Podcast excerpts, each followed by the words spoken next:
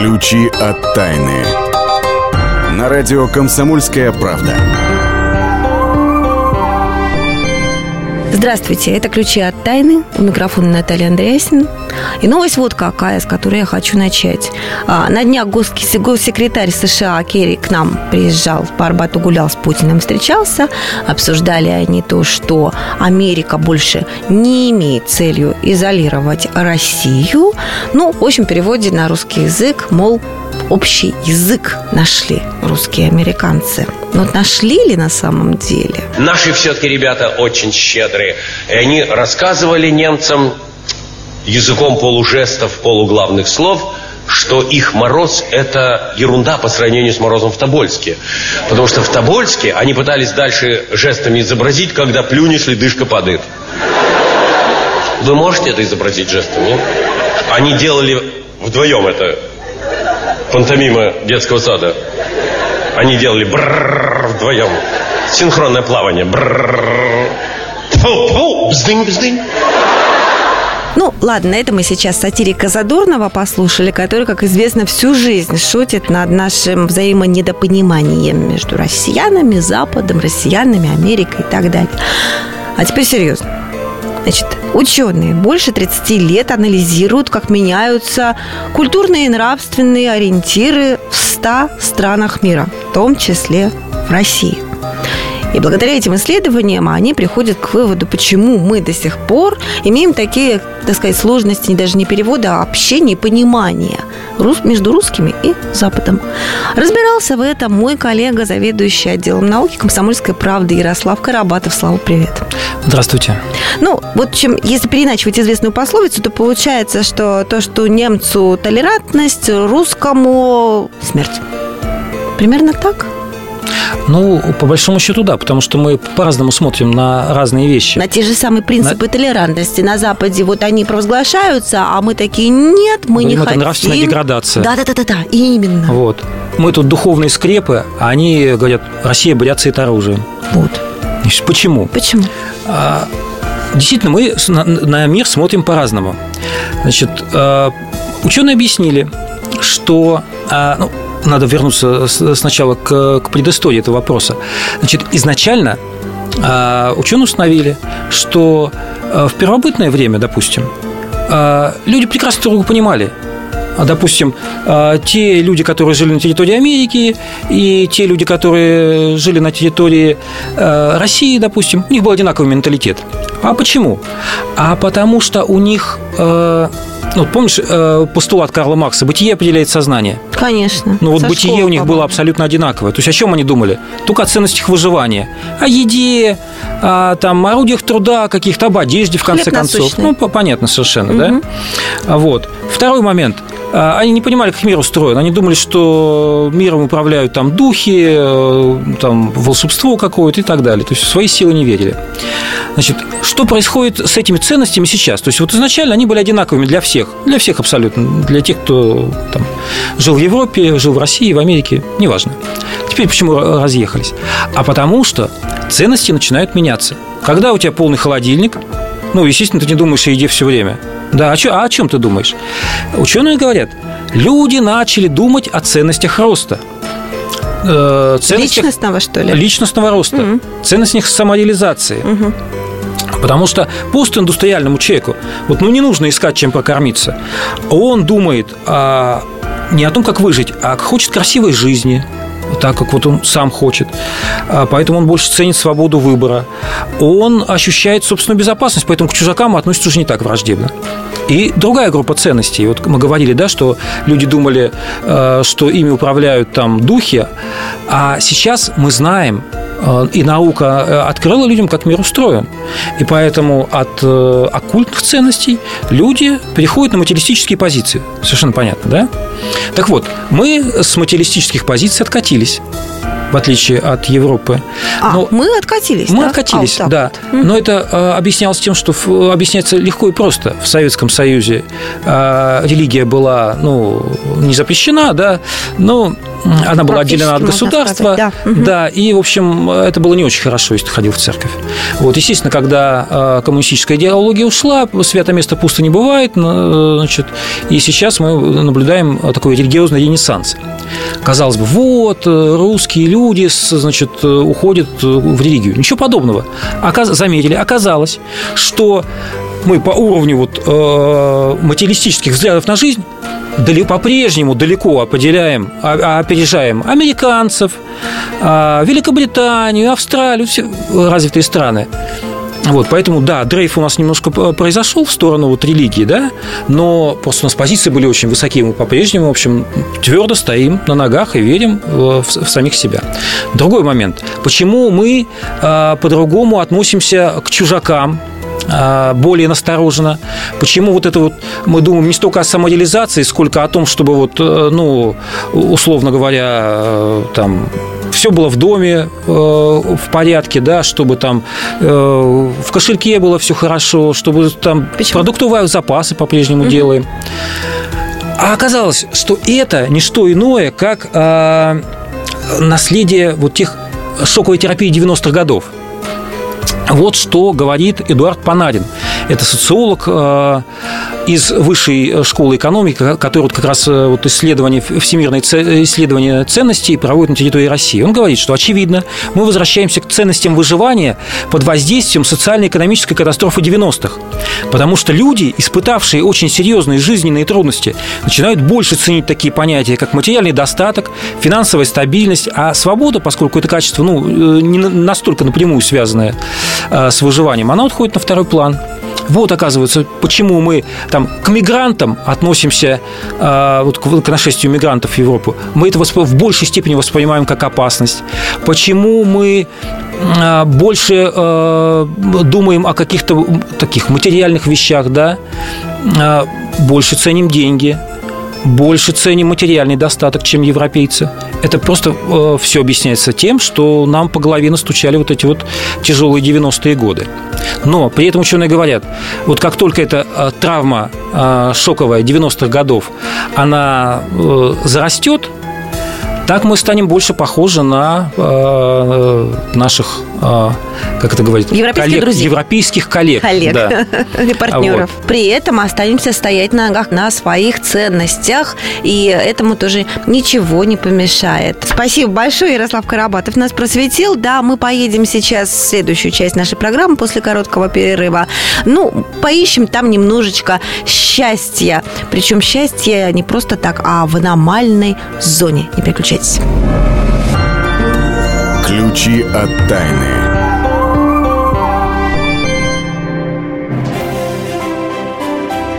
Слушайте «По стране». Ведущая Наталья Андреасен. Каждое воскресенье на радио «Комсомольская правда» я, Наталья Андреасин, в программе «По стране» разбираю вместе с вами самые необычные истории – Некоторые из них просто удивляют, а некоторые по-настоящему ужасают. Да, кстати, в программе мы всегда разбираем одну из громких историй этой недели с психологом. Слушайте программу «По стране» каждое воскресенье в 20.05 по московскому времени. Слушайте, слушайте. Все-таки в одной стране живем. Ключи от тайны на радио «Комсомольская правда». Здравствуйте всем, кто подключился к нам только что. Это «Ключи от тайны». Микрофон Наталья Андреасин. Как и обещала, едем по местам силы. Точнее, ну, на самом деле, в одно оно аномальное. Называется оно, название уютное, «Малепка». А в итоге получается, что известная аномальная зона. Ну, а тем, кому она не была известна до сегодняшнего момента, а, мы о ней узнаем с вами благодаря Ксении Колесовой, которая, как всегда, колесит по местам силы, и вот доехала, собственно говоря, и до Малепки. Ксения, приветствую. Здравствуйте, Наталья, здравствуйте, радиослушатели. Но на самом деле э, путешествие по Пермскому краю вообще дарит много открытий. Там на самом деле оказалось очень много мест силы. И вот Малевка действительно э, одна из точек, одной из точек на карте э, была. Название этой, дерев... этой деревни взяла от реки Малевка, А название реки, в свою очередь, происходило от молебного камня, места религиозных обрядов древних майси, багулов, находившихся на берегу выше по течению реки Сылвы. И вот именно вот в бассейне этой реки а, селились первобытные люди 20 тысяч лет назад. Обратите внимание, какая цифра. И здесь вот они совершали свои ритуалы. Чем еще известна эта деревня? Это тем, что здесь а, были а, заводы Акинфи Демидова, дипловильные. Вот. И а, еще в свое время Аким Федемидов а, у, у, увидел какой-то странности, какие-то какие-то светящиеся шары, и в своих письмах он об этом писал. На самом деле местные жители, по-моему, даже не обращают внимания на то, что а, постоянно появляются какие-то шары. Единственный такой очень серьезный случай был, который, на который обратили все внимание, как над местной церковью появился большой светящийся шар, а, он приземлился на землю, а после того, как он а, снова взлетел в небо, а, под а, вот этим на этом месте остались выжженные а, деревья и трава, сухие деревья и трава. А, вот такие удивительные истории случаются здесь. А, многие говорят о том, что в этом месте, в Малевке, а, есть переход в параллельные миры, переход в древние миры.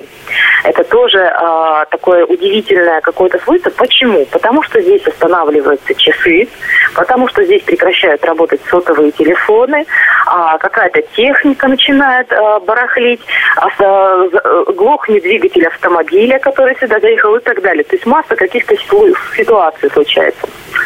Еще ну и недаром, наверное, Ксения, недаром, недаром да, я да, хотела сказать, э, там именно, а не где-либо еще проводят э, уже несколько десятилетий съезды уфологов.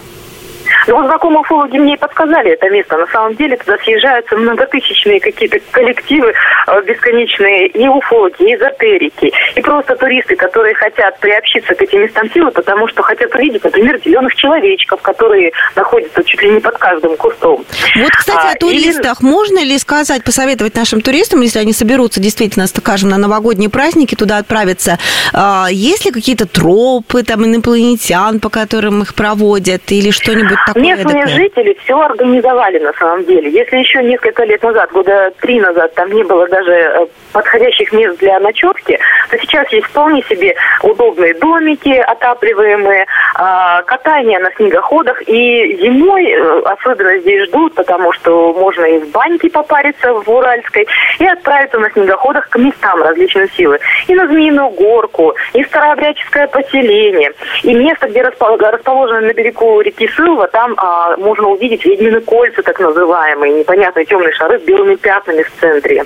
Отвезут и на космодром. А, ну, предполагают, что в этом месте был какой-то военный объект. А к месту Отвезут... рождения а, Заратустры, как считается, что этот пророк именно оттуда, как бы, как будто бы родился на месте слияния Камы и Чусовой, туда тоже отвезут? Обязательно. Отвезут и в место, где появился так таковой вот э, философ, да, Золотослов э, Заратустра. И отвезут еще одну достопримечательность, это каменный город. В общем, э, направлений можно выбрать сразу несколько. Это называется Малепский треугольник, э, аномальный треугольник. Кстати, э, люди отмечают, что это место обладает особым магнетизмом и называется это зов аномальной зоны. И ну, человек, который хотя бы раз там побывал, он будет туда возвращаться снова и снова. Ну, а пока э, люди, наши слушатели, кто-то из них, я думаю, не побывал там, я думаю, мы нашу экскурсию виртуальную закончим, как обычно, коротеньким рецептом из этих мест. А рецепт вообще у меня очень короткий сегодня. У многих головные боли бывают, конец года, э, головная боль от каких-то финансовых дел, заканчивать нужно какие-то свои домашние дела.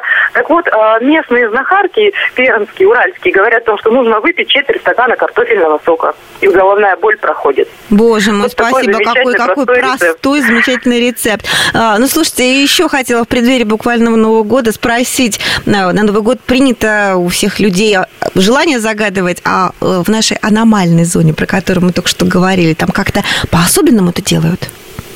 Да, как раз хотела поделиться. Такой совершенно тоже простой э, история, когда можно спросить, задать вопрос. Вы встаете перед елкой, ну, находите елку, лес, елку, практически в каждой местности есть.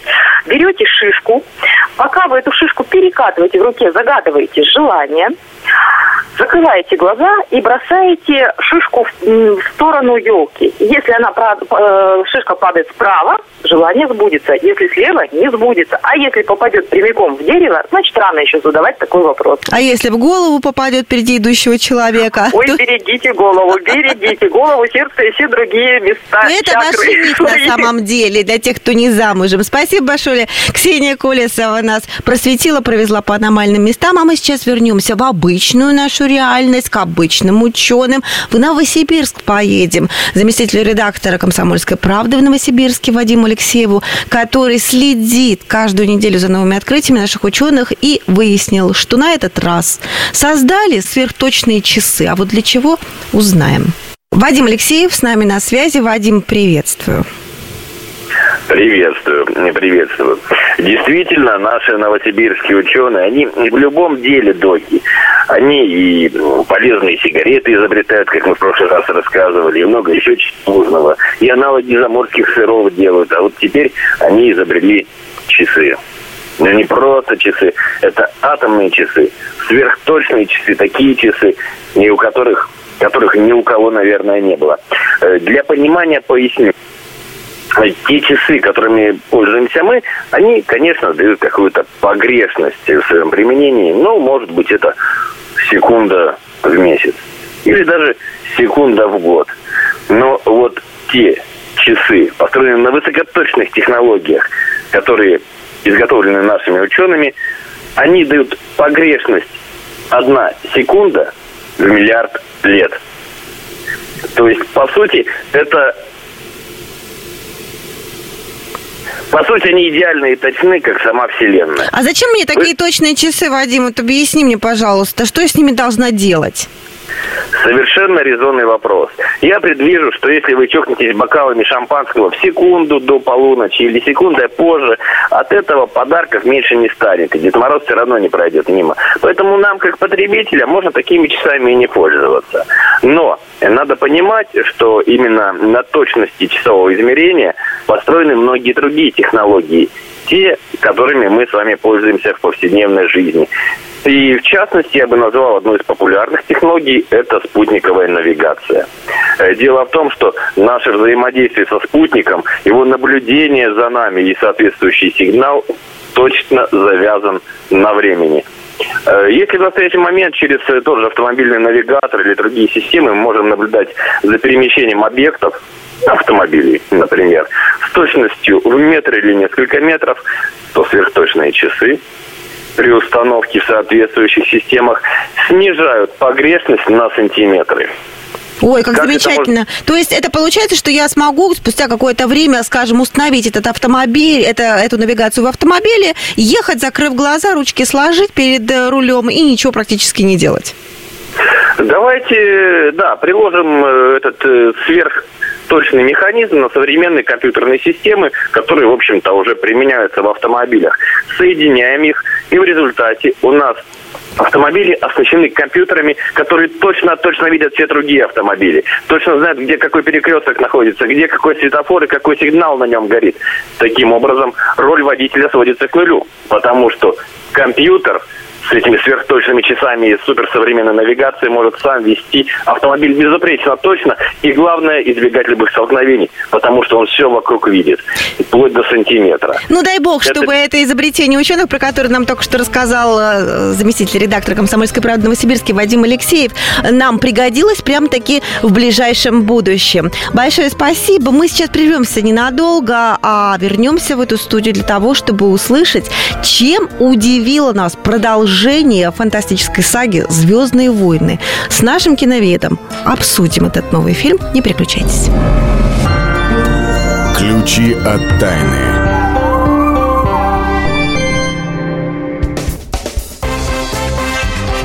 Культурные люди. Ведущий Антон Арасланов – самый приятный человек в редакции – он настолько располагает к себе, что ему не отказывают в интервью даже те, кто принципиально не общается с прессой. Друзья, я приглашаю вас поучаствовать в обсуждении самых разнообразных культурных тем. Мне будет очень приятно, а вам очень интересно. Айда Арасланов. Айда сущий интеллигент. Слушайте программу «Культурные люди» по понедельникам, средам и пятницам с 9 вечера. Не пропустите, а то не культурно как-то.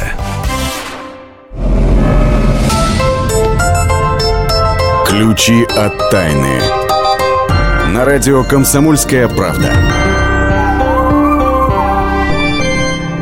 Так, это программа «Ключи от тайны». У микрофона Наталья Андреасин. Здравствуйте всем, кто присоединился только сейчас. Это рубрика «Почемучка». А нашу «Почемучку» сегодня мы посвятили премьере фильма, очередного эпизода фантастической саги «Звездные войны». Наша семья отмечена силой.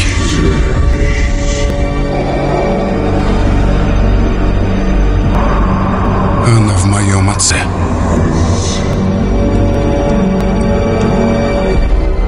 Она во мне. И в моей сестре тоже. И в тебе она течет. Это был трейлер из новой серии «Звездных войн». Премьера, между прочим, состоялась 17 декабря. А, я трейлер не только слушала, но и видела. И надо сказать, Неужели? что герои, как всегда в «Звездных войнах», они такие делятся на белых, черных. То есть ничего не меняется. Персонажи, как всегда, четко делятся на хороших и плохих. Почему это не утомляет зрителей? Почему э, фанаты невероятно невероятно просто ждали этой очередной серии. Об этом мы поговорим с нашим киноведом «Комсомольской правды» Владимиром Кирдишовым. Здравствуйте. Владимир, привет, да. Здравствуйте.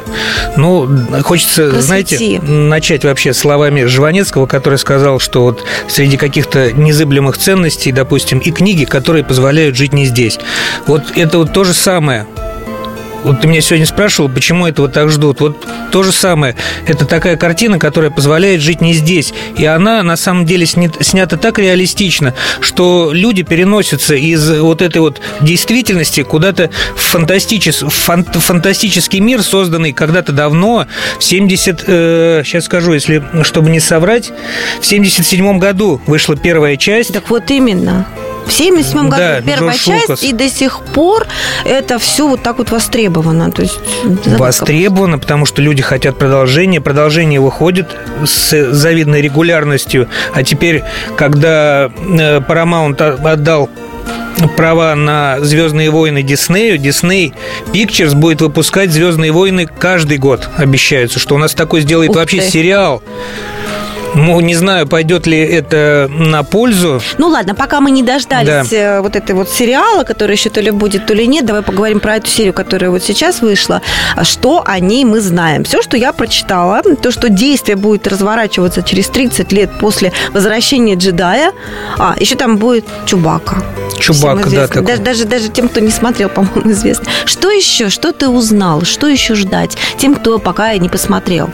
А, ну да, ты права. Здесь здесь будет э, главный герой будет Люк Скайуокер и возвращается э, Хан Соло, которого будет испол... которого исполняет Харрисон Форд. Его тоже в последних трех фильмах, которые вот с 99 по 2005 выходили, его тоже не было. И сейчас он будет, и сейчас он возвращается опять, то есть в 83 году он последний раз был вот в первой трилогии, получается. Он что еще? Серию, которая будет, как она называется у нас? Я... Нынешняя. Пробуждение силы. Пробуждение, пробуждение силы. силы. Да. Она будет больше, больше похожа на вот именно на лукасовские фильмы, которые были сняты вот в 77 80 83 году в Англии. Чем раску... они больше похожи? Они вот именно такой придерживались стилистики старых фильмов. Там, э, говорят, в Англии раскупили все пневматические винтовки, чтобы э, создать вот этот вот э, эффект отдачи, когда штурмовики, вот эти, э, вы видели, да, такие, как полуроботы, полулюди в белых костюмах, это называют, это штурмовики, э, чтобы создать эффект отдачи. Плечо, более, да, да, да, да, более натуральный. Понимаете, и как бы вот не, не спецэффектами они будут перегружать, как вот это было в последних трех фильмах, а именно вот такие вот старые, состаренный фильм будет, и он и, и именно вот этим вот он будет выделяться. То, что это жанр, так сказать, фантастической саги, да, он его Да, так, да, так и да. определяют. А, он, на твой взгляд, чем-то отличается от, ну, не знаю, того же Толкина? Вот можно ли снять, сейчас снять такую сагу по Толкину? Или это вот само по себе такое невероятное явление и ключа от тайны э, к загадке популярности этого явления мы с тобой не подберем сегодня. Ну, Толкин это тоже, у них тоже большая армия поклонников, есть такие толкинисты, они собираются, у них есть... Да-да-да-да. Да-да-да, есть определенные сборища, там выездные, они дерутся на этих мечах. Вот э, про Звездные войны я такого не слышал, чтобы были там вот где-то выезды поклонников Звездных войн. И тут немного ран- разные жанры, здесь чистая фантастика, а там фэнтези, то есть такая сказка. Но в, в том, что если мы сейчас будем там собирать собирать какие-то рейтинги в плане армии поклонников Звездных войн против армии поклонников э, Толкина, может быть, где-то они и сравняются. То есть по количеству. По количеству. Ну, в общем, так сказать, Да, покажет. очень Вот популярный, серию очень- мы посмотрим, Да. может быть, и играть пойдут, страшно сказать. Но о прогнозах, вот я чё- еще вычитала, э, а- анали- аналитики говорят, что на прокате и на сувенирах а, разные компании заработают почти 10 миллиардов долларов по всему миру. Как, на твой взгляд, эта сумма не сильно завышена? Нет, не сильно завышено. Во-первых, э, это самая дорогая часть э, седьмая будет, она, ее бюджет 200 миллионов долларов. Это, э, хотя вот с, твоим выхлопом это не, не, не, не сильно звучит, с 10 миллиардами, но с- бюджет 200 миллионов. И продвижение еще дороже, 280 миллионов то есть, долларов. То есть начали продвигать этот сериал, когда, то- о, эту, эту серию, когда она только вот была заявлена, да, а она, между прочим, снята по наброскам. Ее режиссер впервые не Джордж Лукас, а Джей Джей Абрамс который э, значится в продюсерах и сценаристах Звездного пути. Тоже, то есть тоже такого же э, крутого фантастического фантастической франшизы. Там и сериал и фильмы может быть слышали э, вот радиослушатели. И вот э, Дж- Джей Джей Абрамс сменил Джорджа Лукаса на режиссерском в режиссерском кресле. Это тоже очень круто. Вот и абсолютно не завышено, соберут, соберут эти 10 миллиардов, я уверен просто. Ну, ты сам-то пойдешь? Я пойду, схожу, да, да, да. пойду, Ты я знаешь- даже с ребенком схожу. Ты знаешь, Да, это, то есть да, это такое кино для семейного просмотра. да, там очень, э, вот сразу скажу, э, сюжет очень примитивный. Это приключения, да, э, они стреляют, где-то ездят на базу, кого на- возвращаются на базу, кого-то спасают. Люк, ты мой отец, вот это вот все, все эти фразы. В принципе, сюжет очень примитивный. Там просто вот интересна сама сказка, сама история, посмотреть на это, и, конечно, все пойдут, все, все это на слуху. Ну, все или не все, э, сбудется ли прогноз нашего киноведа Владимира Кирдишова, мы узнаем буквально на следующей неделе. Я думаю, вернемся к этой истории. Володя, спасибо тебе большое. Ну, а Спасибо. пока мы переедем э, в нашу следующую часть программы «Темные истории» и узнаем о единственном в мире на сегодня известном кладбище вампиров. Слушайте, не переключайтесь. Темные истории. На радио Комсомольская правда. 1994 год, 21 мая. Что за чертовщина? Ужаснулся житель чешского городка Челаковицы Франтишек Змек, когда копал сточную канаву возле своего дома. Скорее идите сюда! Позвал он соседей. Их взору предстал скелет с отрубленными руками и головой, лежавший на животе. Пан Змек сразу же позвонил в полицию. Скоро в город приехали криминалисты и археологи. Стали копать дальше и нашли еще 13 останков мужчин. По характерным переломам стало ясно, что у каждого скелета была пробита грудная клетка. Кроме того, они были связаны кожаными ремнями. И тут все догадались. Это кладбище вампиров, которым вколотили в сердце осиновые колья. Археологи определили, что случилось это примерно в XI веке. Именно тогда, согласно легендам, небольшой городок подвергся нашествию вампиров, которые обратили в себе подобных некоторых горожан. Ведь, как выяснили ученые, кости 13 скелетов принадлежали исключительно местным жителям. Челаковицы были интересны археологам тем, что первые поселения появились там еще в каменном веке. В девятом столетии туда пришли древние славяне. Чуть позже в городке построили крепость и церковь. Судя по всему, местные жители очень опасались вурдалаков, которые по ночам вставали из могил и утоляли жажду кровью. Чтобы утихомирить вампиров, в них вбивали осиновые колья и на всякий случай расчленили и связали трупы ремнями. Правда, горожане почему-то побоялись выбить вурдалакам острые зубы. Страшная находка в огороде чешского пенсионера Франтишика Змека пока единственное в мире известное людям кладбище вампиров.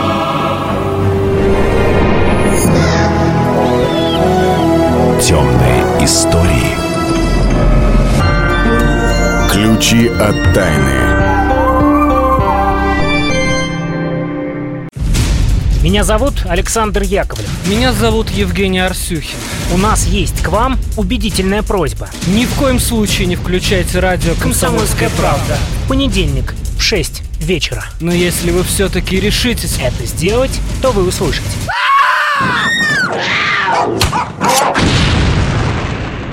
Радиорубка. В понедельник.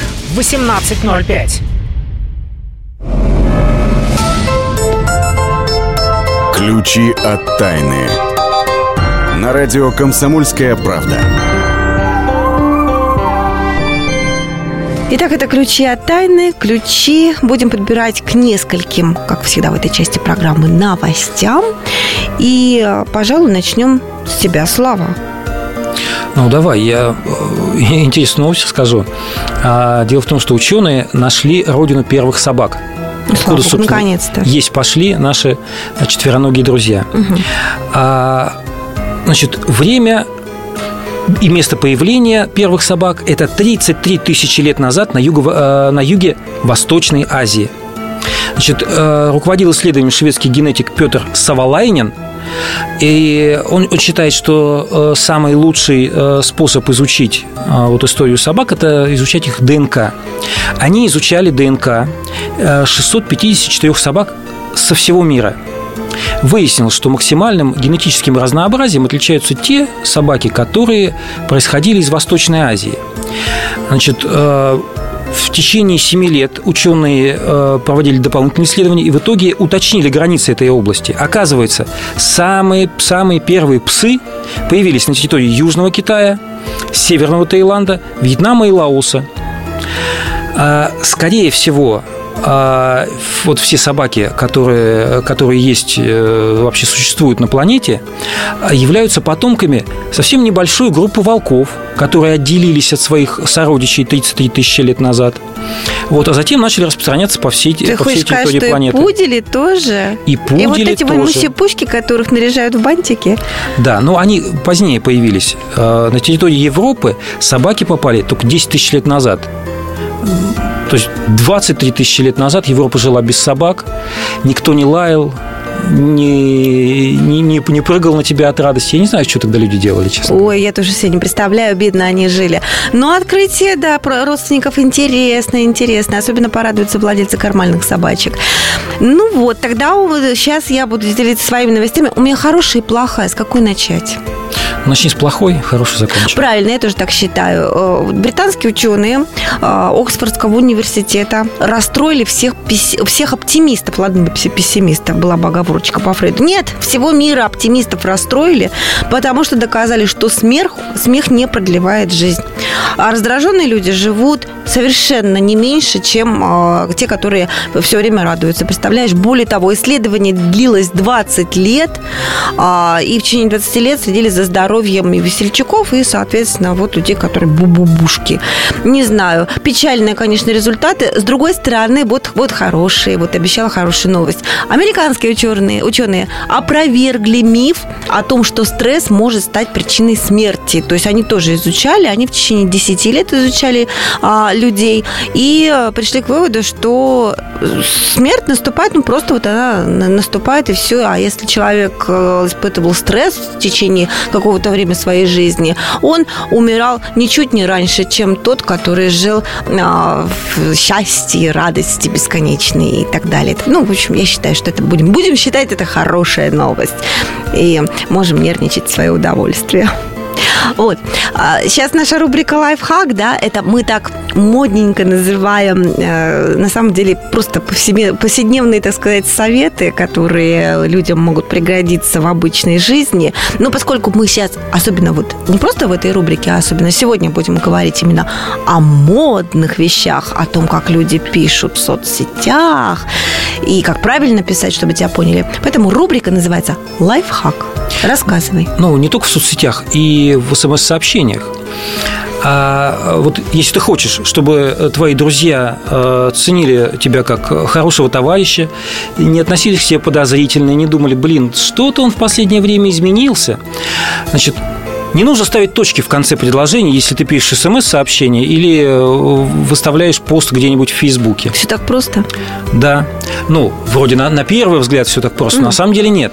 А, это американские ученые проводили исследования, а, брали фокус-группу 126 студентов. Ну, вроде фокус-группа небольшая, но поскольку студенты, да, это именно, именно тот народ, который с пулеметной скоростью, значит, строчит смс и, и сообщения.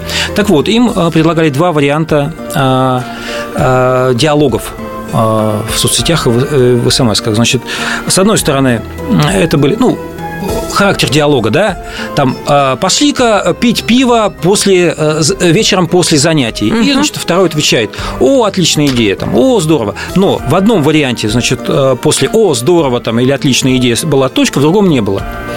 А, и потом студентов просили оценить, вот в каком эмоциональном состоянии находился человек, который писал, значит, с точками и без точек. Так, так. вот, выяснилось, оказывается, что тот, кто ставит точки и соблюдает все знаки препинания, когда отвечает, воспринимается как человек недружелюбный, как человек хитрый и который что-то себе на уме. Замкнутый, да? Точку поставил и такой, да. все, а знаешь замкнулся. почему? А знаешь Нет. почему? Оказывается, вот э, э, смс-переписка и вот переписка в соцсетях – это вот э, моментальный способ общения. И люди воспринимают его как общение живое, вот когда ты смотришь глаза в глаза.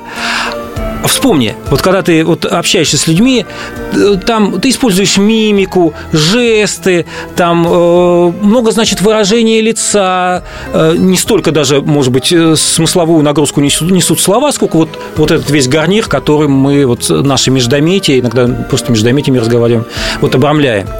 Так вот, оказывается, что вот э, этот вид общения воспринимается как живое общение, и поэтому тут можно не э, утруждать себя там, вычитывать, э, значит, ставить точки, запятые там, и пунктуация.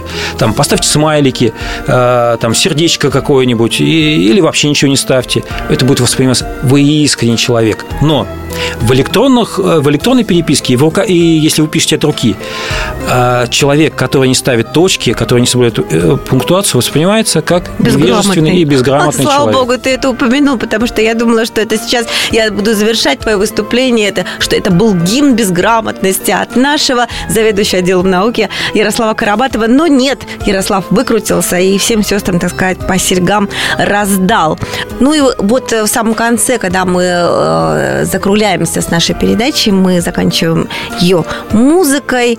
Э, как всегда, стараемся вам рассказать о лечебных ее свойствах. Ну, например, что я подобрала в этот раз. В Древнем Египте лучшим средством от различных болей и бессонницы считалось хоровое пение. Ну, в Древнем Китае вообще считали, что любая музыка способна вылечить любую болезнь, и прописывали прям такие музыкальные рецепты.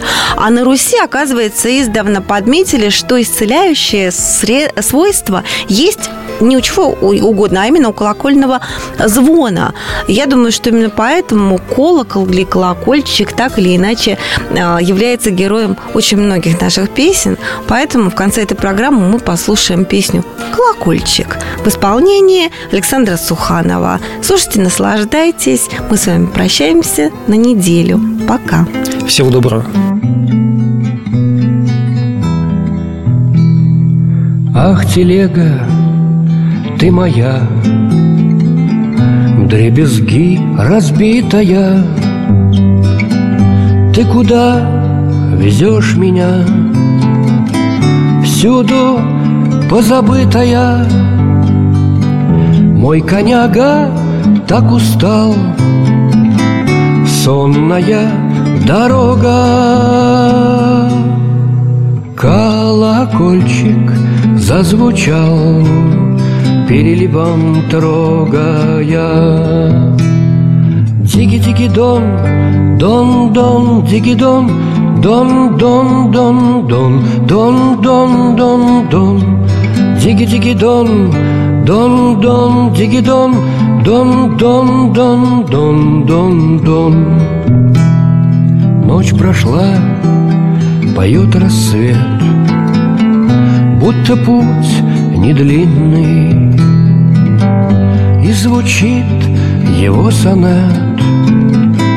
Музыкой старинной Рысью конь мой поскакал. Светлая дорога. Колокольчик все звучал Переливом трогая Диги-диги-дон, дон-дон, диги-дон Дон-дон-дон-дон, дон-дон-дон-дон Диги-диги-дон, дон-дон, диги-дон Дон-дон-дон-дон-дон-дон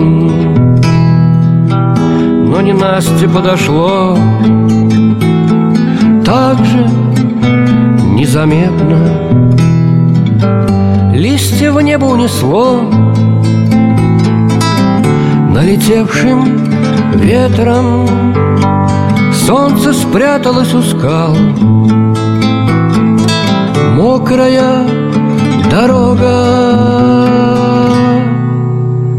Колокольчик все звучал.